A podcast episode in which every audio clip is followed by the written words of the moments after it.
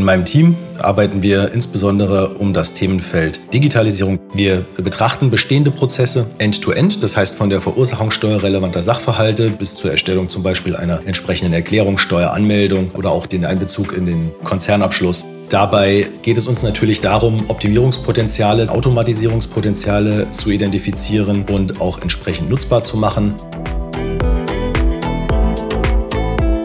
Du hörst Johannes von Deloitte. Er ist Senior Manager im Bereich Tax Technology Consulting und erzählt dir aus seinem Arbeitsalltag.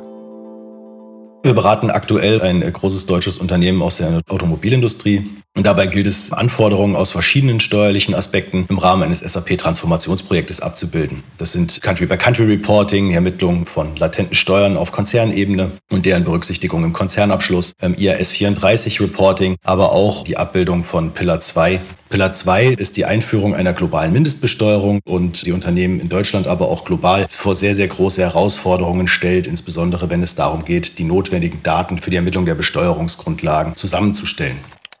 Bestimmte Themen, die lernt man nicht an der Uni, weil sie so neu sind, wie jetzt zum Beispiel die Einführung der globalen Mindestbesteuerung. Das ist aber überhaupt nicht schlimm. Ganz im Gegenteil. Für uns zeigt sich, dass gerade die neuen Themen, bei denen man die Entwicklung der Entstehung mitverfolgen kann, natürlich auch eine entsprechende Lernkurve mit sich bringen.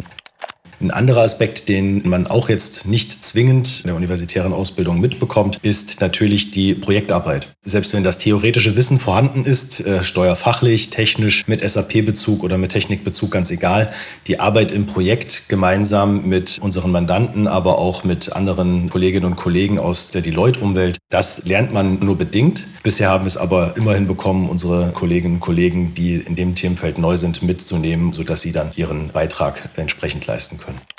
Und mit Blick auf die Zukunft gerichtet, ein Thema, das man hier vielleicht hervorheben könnte, wäre Tax ESG. Der Nachhaltigkeitsgedanke, der auch Einzug hält im Bereich der Steuerwelt. Hier bauen wir unser Leistungsangebot stetig aus und suchen natürlich hier Kolleginnen und Kollegen, die sich dafür begeistern können, aus der klassischen Steuersicht herauszubrechen und in Projekten gemeinsam mit uns die Herausforderungen unserer Mandanten zu meistern.